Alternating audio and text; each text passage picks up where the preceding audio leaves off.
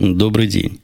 19 апреля 2010 года, около 4 часов по среднеамериканскому времени, 245 выпуск подкаста «Атум Путуна».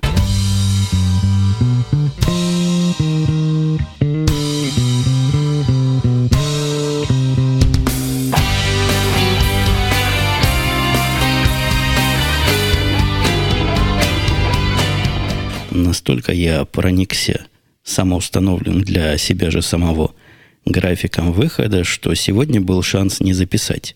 И вот в преддверии этого шанса я абсолютно серьезно, в здравом уме и твердой памяти собирался записать выпуск пораньше.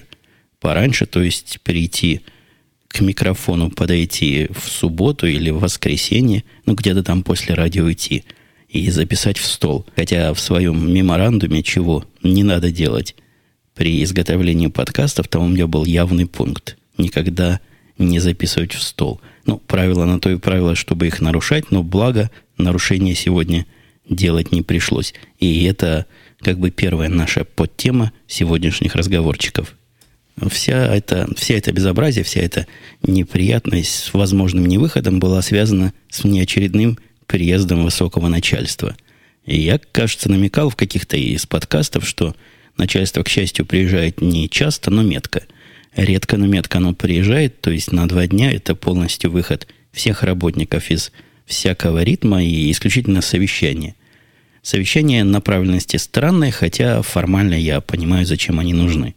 То есть человек, который начальник второго уровня, а обижая свои владения, он хочет получить хоть какую-то картину, чем занимаются люди в его видении, в его ведомстве – Насколько картина эта получается понятной, качественной и полной, мне сказать трудно. Подожди, сейчас компрессор покручу, чего-то он щелкает у меня тут немножко.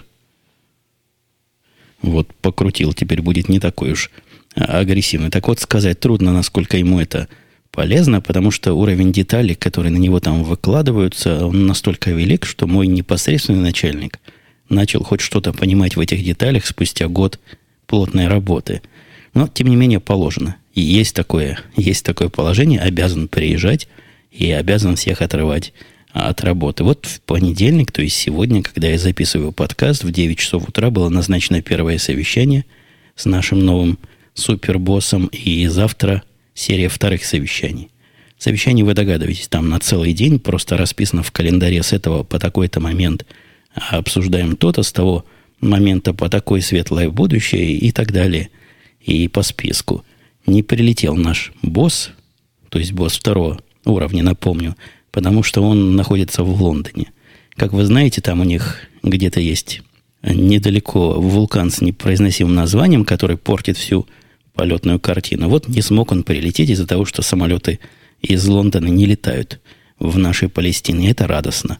Радостно вот можем поговорить, вместо того, чтобы сидеть за начальническим длинным столом. Я, кстати, думал за этот стол взять с собой iPad и что-нибудь полезное на нем почитывать краем глаза. А обычно не получается, потому что у меня на этих совещаниях мне тоже много говорить приходится. Наверное, процентов 30 времени я там чешу языком, хотя все эти свои речи уже знаю наизусть, и все наши, которые вынуждены все это слушать в очередной раз, тоже знают. Я там не самый языковатый, не самый болтливый, потому что стараюсь как-то минимизировать свое время в эфире и понимаю, что, ну, сколько можно. Раз сказал, два сказал, пять сказал. Но пожалеть людей надо как-то конспектно. Наши девчата из кастомер саппорта как-то этого не понимают и на полном серьезе пытаются с вновь при, пришедшим, приедшим начальником чего-то реальное и конкретное обсудить. Получают самые общие и самые теплые обещания, которые настолько же далеки от реальности, насколько далека степень понимания – этого самого начальника того, что у нас происходит. По поводу работы, раз я уж начал сегодня как-то с работы, с места в карьер, скажу, что работа у нас борется. То есть борется два метода ведения работы. Новый метод и старый метод. И похоже, что новые методы все-таки старые вытесняют. И я говорю о работе с точки зрения организации процесса, если старый образ это когда собираются люди на совещании целыми днями и чего-то там решают, какие-то постановления выписывают, и есть другой способ, который мне кажется способом новым, когда люди просто дело делают и по необходимости общаются между собой какими-то оперативными средствами. А оперативных средств, благо, сейчас хоть завались, то есть можно и, и email послать, который, конечно, условно оперативный, можно сообщение, у нас тут несколько мессенджевых систем живет и, и пахнет. В крайнем случае можно позвонить, но не устраивайте многочасовые э, митинги с ведением протоколов, а потом митинг по поводу результатов прошлого митинга. Это, конечно, замедляет процесс. У нас есть один, одно подразделение относительно новое, о котором я как-то рассказывал. Подразделение по управлению сервисами. Вот это подразделение исключительно работает через организацию совещаний. Мне кажется, им платят сдельно по количеству совещаний, которые они организовывают, поэтому всякая ерунда, но у нас был просто анекдотический случай. Один из поставщиков данных по какой-то технической проблеме, которую он мне объяснил, и я уже забыл успешно, потому что технические проблемы бывают. Так вот, он поставил файл не вовремя. И после того, как он перезалил свой файл, не поставил, а за, зааплодил к нам. То есть залил нам файл не вовремя, а потом, после того, как он залил его вовремя, оказалось, что файл как-то короче.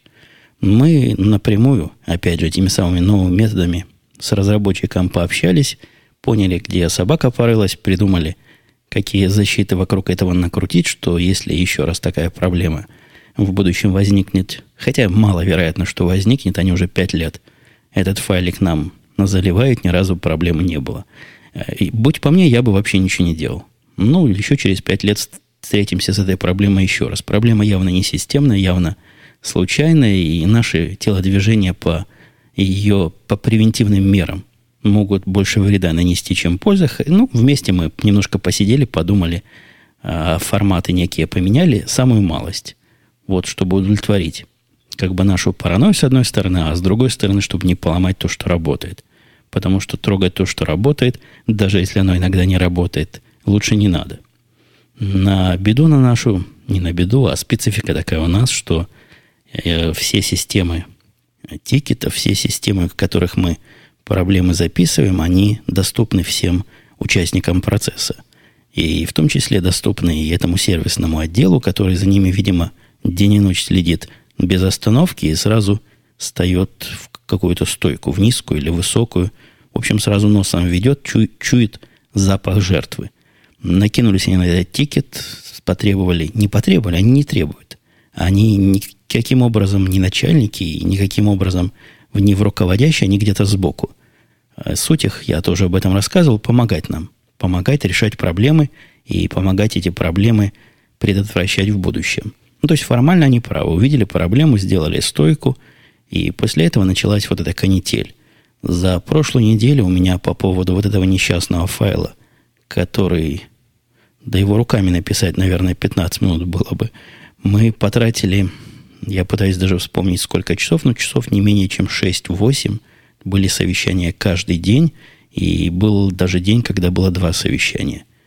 И, в общем, из пустого в порожнее переливали, то есть обсуждали я какие-то документы, присылал какие-то формальные требования на специальных формальных бланках. Эти орлы мне в ответ какие-то присылали свои отписки. И вот таким образом весело проводили время. Вот да, в этом месте Старые технологии, конечно, пробуксовывают, но последние, последние совещания, на которые меня приглашали по поводу этого смехотворного файла, я уже даже не отвечаю, что согласен. Тут тоже такой момент политический, тонкий. Когда тебя приглашает человек на совещание, с которым у вас... Опс, это нам помешали в процессе, но вполне ожидаемое было прерывание, потому что, вы помните, жена отзванивается, когда доезжает до места назначения – я, я о политической сложности говорил. Перебью себя сам, скажу, что я отвечал жене на, на ее звонок, пытался ответить при помощи нового телефона, который держу в руках. Были времена, когда в первых подкастах я своих жаловался, что что за что. 20 век на дворе, а тогда был... Нет, уже был 21 век на дворе тогда. А телефоны беспроводные какие-то гнусные и качество невысокого – с тех пор много телефонов этих через мои руки прошли. Я говорю про телефоны, которые домашние, удаленные эти трубки. Под качеством имел я тогда в виду, что они быстро ломаются, быстро сходят на нет, и звук плохой получается, и батарейки плохо заряжаются. Но с тех пор нашел я сначала, тоже давно где-то, в 2000-х годах, нашел Siemens, которых было у меня, сколько, наверное, два разных вида, один лучше другого.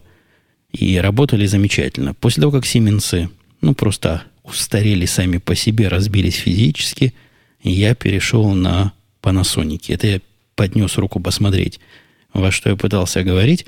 Мне кажется, замечательные беспроводные телефончики домашние. И чем дальше, тем лучше у них они выходят. У них они выходят, я сказал, конечно, красиво всякому начинающему подкастеру записать себе в книжечку. Есть баг один. Баг, мне кажется, это баг модели вообще. Или баг в генотипе людей, которые это придумывали. У этого телефона большой latency. То есть телефон нереального времени. А на практике это означает, что когда звенит он, стоя в своей станции по зарядке, я, как бравый солдат, вынимаю его одним движением и этим же движением нажимаю кнопочку «Ответить», не получается. Он говорит, что-то пошло не так, подними его еще раз и после этого ответь. И если я после вытаскивания телефона из станции даю ему, ну, хотя бы, наверное, 200 миллисекунд, подождать, все работает прекрасно. Но вот заставить себя ждать в такой ситуации я последние 5 или 6 лет никак не могу научить. Надо какие-то специальные курсы для себя любимого придумать по медленному выниманию и медленному нажатию кнопки телефона. А, ну так вот, к тому моменту, как меня прервал звонок от жены, хотела сказать, что совещание нельзя игнорировать и нельзя отказываться, потому что сразу обидятся, в этом случае побегут разным начальникам жаловаться. Тихонечко так постукивать, мол, не тимплеер, не работает в команде и вообще как-то плохо на меня смотрит. И есть замечательный выход. Надо просто ответить на запрос, придешь ты или нет, может быть. Может, приду, может, не приду. Это просто гениальный ответ, и мне кажется, это лучшее, что есть в программе организации совещаний, которая любимая мною фирма Microsoft написала. Вот этот самый как бы, как бы да, как бы нет. Я в последнее время на глупости все чаще и чаще отвечаю таким вот образом, но чтобы совсем не было это демонстративно, иногда прихожу. Иногда прихожу не в начале, иногда прихожу, ухожу не в конце. То есть статус «может быть, приду», он просто рулит по-страшному и спасает массу времени, массу усилий и ушные мои перегородки от очередного слушания следующей порции глупостей. А прошлый наш подкаст я отхожу уже от рабочих тем, потому что хватит. Хотя и обеденный перерыв не могу больше о работе вас мучить. Так вот, прошлый подкаст был своеобразным, своего рода рекордсменом. Он был рекордсменом по непрерывности процесса – записи и процесса его подготовки. Вы, наверное, в курсе, если следите за мной не первый день, что бьюсь я за отсутствие всякой обработки. Довольно давно, наверное, выпусков, может, 10, может, 20, может, 30 назад, я перестал подкасты собирать, то есть редактировать целиком, и записываю их просто из кусков. То есть в том месте, где мне надо остановиться, глотнуть воды или собраться с мыслью, я нажимаю кнопочку, останавливаю запись, потом продолжаю ее с того момента, откуда остановился. Благо технических средств уже таких я себе собрал, то есть одной клавишей могу продолжить, могу остановить, могу много чего могу. В общем, все накатано, технологии на месте. В то же время идет у меня соревнование меня же со мной по поводу минимизации количества остановок. Прошлый подкаст был рекордсменом, абсолютным – и я боюсь непревзойденным. В нем было всего три остановки, то есть одна остановка у меня обязательно есть, потому что там музыка играет, а в процессе я остановился всего два раза, а все остальное было, то, что вы слышали, была плавная, прямая и человеческая речь. Про плавность тут, конечно, дискуссионный вопрос. Иногда, видимо, где-то задумывался, иногда на чем-то останавливался, но, тем не менее, результатом я был крайне доволен – и чрезвычайно горд собой, пока не послушал подкаст. Позор на мои седые волосы в тех местах, где они еще растут. Но получился кошмар. Там несколько раз произошло какое-то очень странное и очень техническое замыкание, то есть характера не человеческого, не программного, а именно железка где-то глюкнула. И я вроде бы разобрался, починил и наказал, кого попало. Но вот триумф мой этим безобразным фактом, конечно, нарушен, порушен. Можете меня похвалить в комментариях. Возможно, меня это немножко успокоит. Я должен вам попенять на этой 14 по-моему, минуте рассказа, что из-за выхода частых подкастов тем в комментариях практически не успевает набираться. Как-то то ли раньше вы активнее комментировали, то ли я не говорю таких тем, на которые у вас вызываются какие-то реакции. Но не ленитесь. Если вам чего-то хочется написать, связанное с подкастом, пишите. Не обязательно в комментариях к подкасту, можно в комментариях на Бузе, где подкаст сам, по-моему, появляется, можно в комментариях на Твите, где-нибудь пишите. Давайте мне пищу для а, разговора и помогайте мне таким образом в новых темах. Радио Ти какой-то приторный стал, пишет слушатель, слишком много продукт плейсмента. Да, я знаю, мы не в радио Ти, мы просто в общечеловеческих обсуждениях а о том, что как-то люди иногда, видимо, это я к Твиттеру опять возвращаюсь, не очень думают, чего не говорят. А самое главное, не очень думают не о форме, а скорее о смысле сказанного. Вот давайте переведем эту фразу на понятный русский язык, как я ее понимаю – Бог с ним, приторный, не приторный, это вкусовщина, все, я это упущу. Тут ключевая часть, слишком много product placement.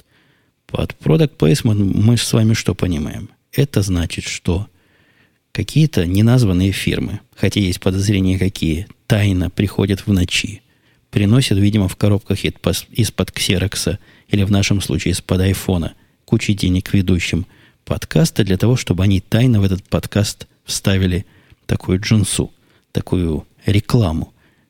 Как бы и говорим на свои темы, а на самом деле темы проплачены. Это ведь оскорбительное, по сути, заявление. То есть человек, который слушает подкаст и, видимо, как-то его анализирует, и, видимо, из него чего-то чего выкапывает для себя, вот таким образом обвиняет незнакомых ему людей и на полном серьезе потом не понимает моих возмущений. Говорит, это всего лишь мое мнение, что ж, я не имею свое мнение права высказать. Ну, разговор о мнении и о том, какое мнение стоит высказать, а о каком стоит три раза подумать, мы с вами ввели, наверное, уже многократно. Повторяться не буду. Но расстраивают меня вот такие. Расстраивают не тем, что они говорят. Да мне глубоко плевать на то, что они говорят. Я знаю, чего мы делаем, я знаю, как мы делаем.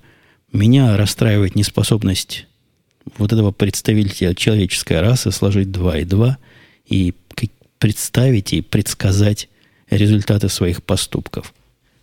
Давайте еще немножко вот этих внутренних разговорчиков, хотя я тоже не рекомендовал особо увлекаться коллегам-подкастерам внутренними разговорами. Сегодня буду нарушать вовсю. Буду тем самым исключением, которое правила подтверждают. Поднял я вчера хай. Целый хай поднял на Твиттере и потом поднял у себя в расширителе Твиттера, дал везде ссылки. Рассказал я про глупость – и пространность с выкладыванием подкаста, с попыткой выкладывания подкаста на Хабре. В этот подкаст, если слышите, возможно, вы его и на Хабре получили, но прошлого подкаста на Хабре не было абсолютно точно, потому что при попытке его публикации мне сразу сказали «ты идиот». Мне сказали «ты идиот» таким фигуральным образом, не напрямую. То есть вначале мне, за, меня заподозрили в том, что с памятью у меня уже проблемы – ну, может быть, конечно, возраст, памятью проблемы, и заставили согласиться со всеми пунктами пользовательских правил, с которыми я уже соглашался как минимум два раза. То есть один раз я соглашался, когда регистрировался на этом ресурсе, а Хабр это для тех, кто не в курсе, такой ресурс, на который я в том числе выкладываю подкасты. И я его использую как такую площадку, с которой мало капает. То есть слушатели оттуда не особо приходят, но там уже есть какая-то аудитория, которая привыкла оттуда слушать, и мои рассуждения по поводу вообще не выкладывать туда, натолкнулись не то что на плач человеческий, но на какое-то вполне заметное количество просьб все-таки выкладывайте туда.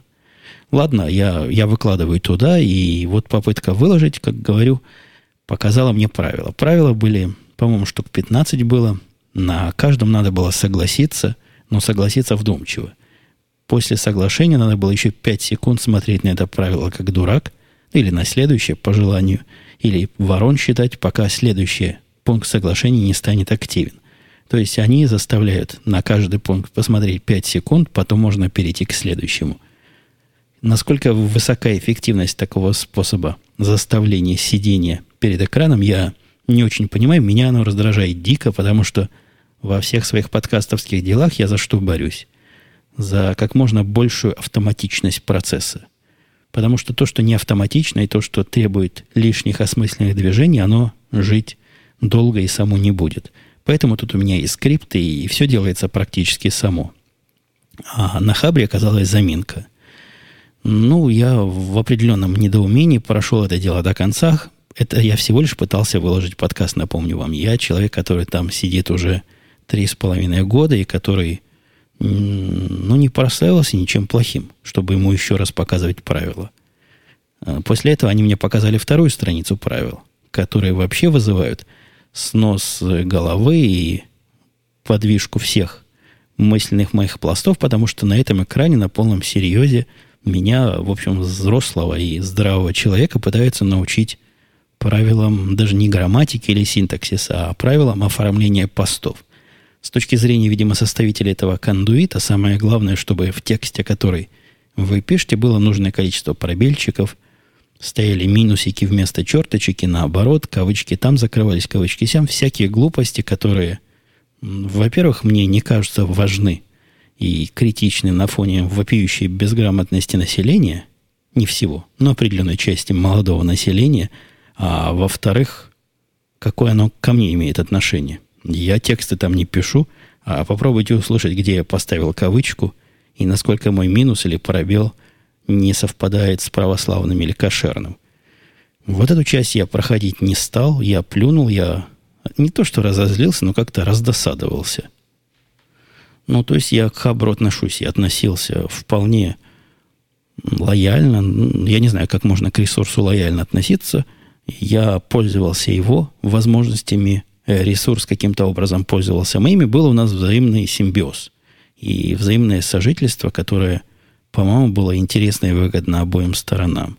А, а тут вот такая глупость. Плюнул я, не стал выкладывать, а, дал тоже сообщение в Твиттере об этой, об этой странности и получил несколько сообщений о том, что, ну, ну ладно, ну хочешь, мы за тебя пройдем, писали мне слушатели, весь этот странный квест, не иди на принцип, потому что не стоит оно того, мы вот здесь, мы хотим подкаст, и не покидай нас, на кого-то нас батя не покинул. Меня уговорить нетрудно, особенно вопрос, принципиального вопроса нет. Ладно, держите меня за идиота, хотите меня научить, ну, поучите разок, может, станет легче, сказал я и пошел регистрироваться. Оно заставило меня пройти первый экран опять, второй экран опять, и, собственно, моя причина гнева, с которой я вчера выступил с целой разгромной статьей, с заметкой, это то, что двух раз не хватило после прохождения всего этого квеста всякая попытка опубликовать опять натыкалась на еще одно подтверждение. То есть, с моей точки зрения, с точки зрения человека, который пытается выложить подкаст, мне каждый раз надо тратить 50 секунд внимательного кликания, плюс, по-моему, еще 50 секунд. Но не такая это ерунда, как кажется вам со стороны. Для меня это не ерунда, для меня это часть ручного процесса, который я, повторяюсь, пытаюсь тут по-всякому избегать. И вот на фоне вот этого моего расстройства еще и наши вчера сыграли в баскетбол так, что слезы просто. Я не буду говорить, какие наши и как они сыграли, потому что мало ли вдруг вы NBA а не смотрите в прямом времени. Я, например, его смотрю с задержкой и сам готов давить тех, кто рассказывает результаты игр. И на фоне всего вот этого написал я то, что написал. Довольно быстро связался со мной программист Хабра, и мы начали, он начал там у себя проверять, чего не так. С его точки зрения все было так, но у меня было не так. В конце концов, нашел он, похоже, какой-то для меня выход, как все-таки заходить куда надо, не проходя этот квест еще, еще, еще один раз. Я попробую сегодня этот подкаст опубликовать, потому что, ну, бог с ним. Я пытаюсь вещи в какой-то пропорции тут рассматривать. Ну, я уже это прошел, я с этой глупостью уже один раз согласился, затаил камень в душе – осадочек остался, но, может быть, хоть ложечки в конце концов найдутся. Э, микро эта история, этот микрокризис, Он интересен был, был в том числе и реакциями людей. Я наблюдал три, наверное, три. Я задумался посчитать, сколько же видов. Наверное, три подвида. Одна была, как у меня, удивительно какая-то удивленно брезгливая. То есть, ну, что тут с нами делают, из-за кого тут нас держат. Вторая была, наверное, самая массовая. Реакция, которую я с сожалением увидел в комментариях к посту. То есть, реакция полной, полного наезда и и, идущие, проходящие под лозунгом «Хабр уже не тот», и на Хабре все козлы. Этой реакции я меньше всего хотел вызвать, но как-то больше всего именно таких появилось, хотя, ну, наверное, у них есть какие-то основания, или просто нет основания, а любят покричать. Может быть, людей этих на Хабр в свое время не пригласили туда, вроде бы не всех начали с какого-то момента брать. Третья реакция, самая мелкая была, но самая противная – мне сказали, что ты идиот, если мы все ходим строем, то почему ты должен ходить конем? Примерно таким образом, вот мы прошли, говорит человек, зарегистрировались, а ты тут возмущаешься. Скромнее надо быть товарищ. Я это даже обсуждать не хочу, потому что я мягко это все сказал. А самое, самое смешное в этих сообщениях, у меня было всего три таких сообщения или четыре. В большей части из них, несмотря на то, что писавшие утверждают, что прошли весь этот квест – написано с огромным количеством, не с огромным, это были твиттеровские сообщения, но с огромным для 140 символов количеством ошибок. Мне, честно говоря, на ошибки, с которыми люди пишут, глубоко плевать, хотя такое количество меня уже настораживает. Но есть, согласитесь, какая-то ирония. Люди, ратующие за то, чтобы проходить вот этот тест по грамотности, орфографике и пунктуации всякой, согласные с ним, делают такое необычайно высокое количество ошибок – в своих сообщениях. Как-то я смотрю дальше на темы, и тема у нас... А, внешняя тема пошла. Мы решили дать стране угля. Ну, уголь тут есть, видимо, в этой стране. А вот чего в этой стране не хватает, и об этом я тоже не раз слезами просто припадал вам на грудь, это не хватает крыжовника. Вы помните, я вот эту, как она, гусбери называется, ну, вот эту зеленую ягоду, замечательную, со всех точек зрения и мною любимую чрезвычайно – и буквально с фанатизмом нечеловеческим. Так вот, ее в этой стороне купить не просто. Есть определенные места есть определенные возможности все-таки ее заполучить. У меня пару раз получалось и выходило. Но мы решили проблему эту копнуть с концептуальной стороны. И заказали крыжовниковых кустов. Есть такое место по интернету, можно заказать. А земля-то у нас теперь своя. Земли завались можно вполне себе крыжовника посадить. Пришли эти кусты, я думал, кусты. Придут нечто такое, приедет грузовичок, я это вкопаю, и будет у меня крыжовник. Куда там? Кусты крыжовника, это, видимо, наверное, видимо, наверное, правильнее, вероятнее назвать черенками, такие палочки, веточки. Буквально пришла упаковка картона, в которой веточки – каждой веточке привязана на веревочке бумажечка специальная, где написано, что что веточка за такое. Мы купили несколько кустов, кустов, несколько прототипов кустов крыжовника и, по-моему, еще немножко красной смородины, чтобы все это вместе посадить. Вкопала жена все как надо по инструкции. Инструкция где-то искала. Ну вот теперь будем смотреть, прорастет или нет. По слухам, эта палочка в крыжовник превращается довольно быстро. Мне подруга моя российская сказала, что она такое посадила, а уже в следующем, в следующем сезоне собирала крыжовник. Ну, поглядим, насколько эти палочки, воткнутые в землю, пустят корни или чего там они должны пускать. И еще одна странная вещь, которую я видал, видал не раз, но вот теперь столкнулся как хозяин кошки, как кота-владелец, это котиные ошейники. Котиные ошейники, я вам должу странная вещь, то есть они не предназначены как собачьи. Это я для таких, как я, собачников расскажу. К привязыванию этой самой кошки на цепь или одеванию поводка. Нет, это ошейник для другой цели. На ошейнике на этом, который у нас есть, я слыхал, бывают разные виды. Там для или против блох, или что блохи не болели. У нас вообще крутой экологический ошейник.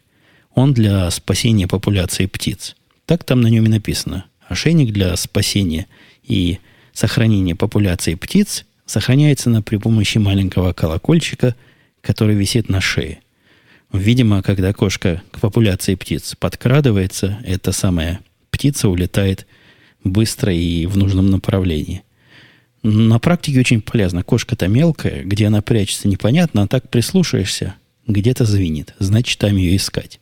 Жизнь ее после этого стала еще хуже. Нашей кошки еще тяжелее, чем раньше. То есть дети в нее играются, это не оговорка, не с ней играются, а именно играются в нее. Приходят чужие, тоже в нее играют. Ну, похоже, кошке это нравится. Молодая, энергии много, а, а теперь и не спрячется.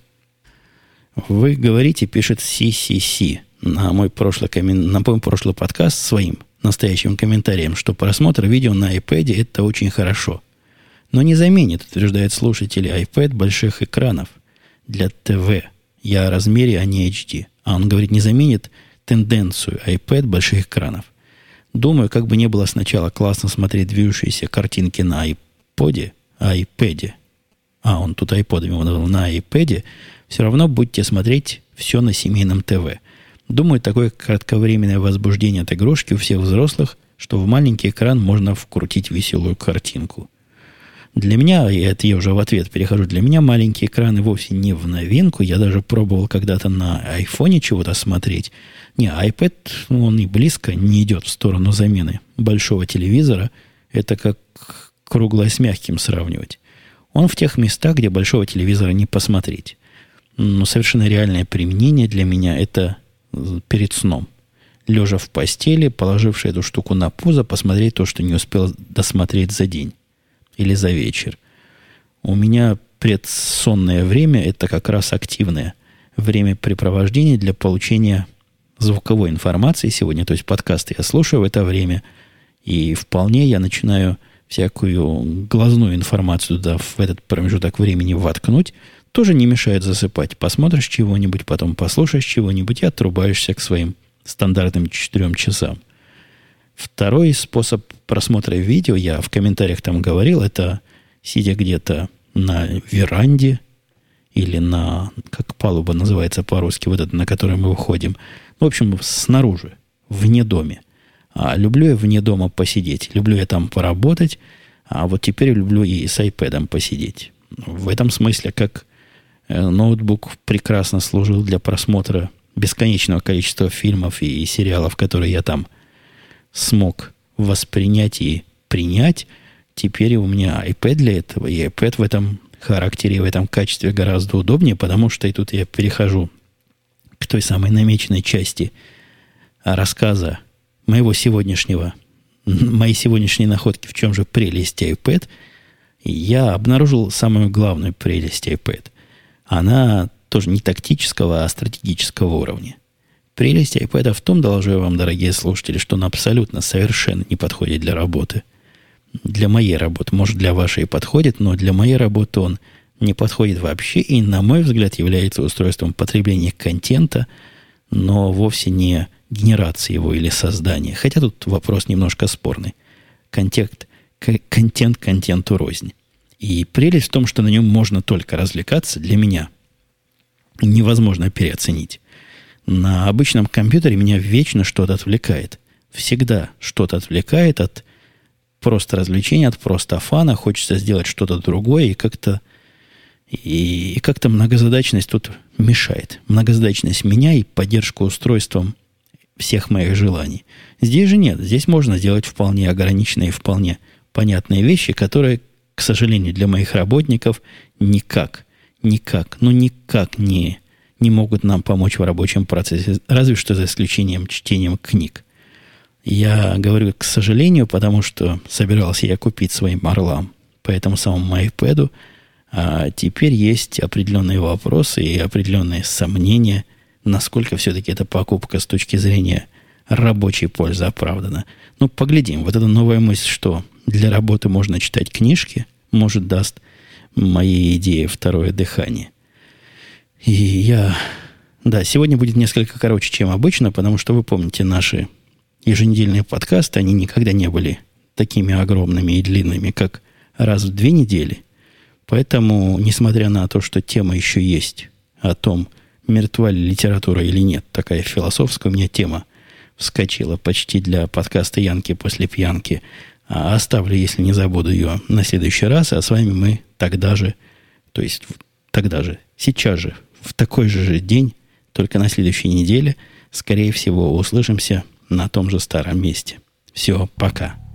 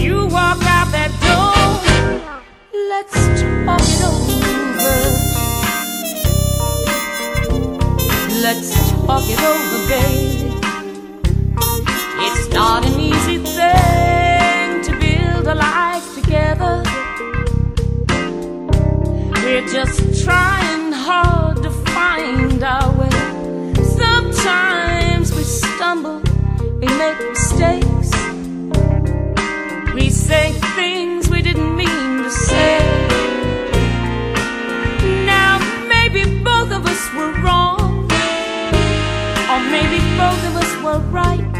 But either way, for you walk out that door, let's talk over. Let's talk it over, baby. Our love is like a fragile flower with tender care.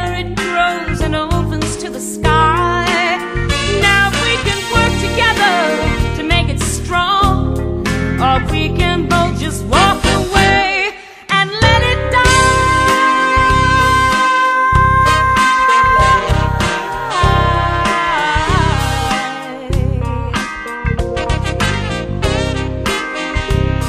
You know I love you, baby. You know I do without a doubt. A little patience, a little understanding after all